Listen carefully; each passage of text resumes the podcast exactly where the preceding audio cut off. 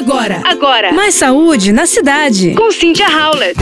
Agora que estamos começando um novo ano, vamos, né, às dicas do que pode fazer a gente se sentir melhor, principalmente relacionado à nossa saúde mental, tão falado atualmente. Primeira coisa, claro, não poderia ser a alimentação.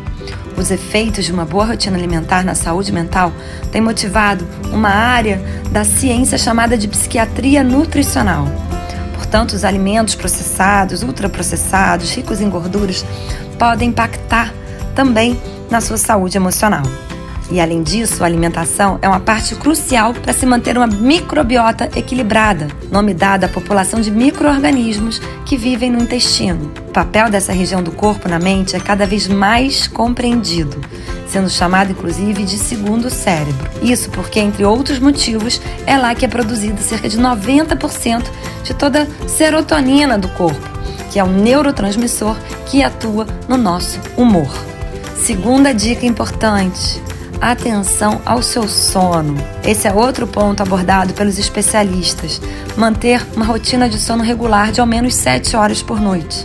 O repouso adequado é essencial, pois há processos fisiológicos de limpeza de substâncias tóxicas no cérebro que apenas acontecem durante a noite. Um dos primeiros sintomas de ansiedade e depressão é justamente a insônia.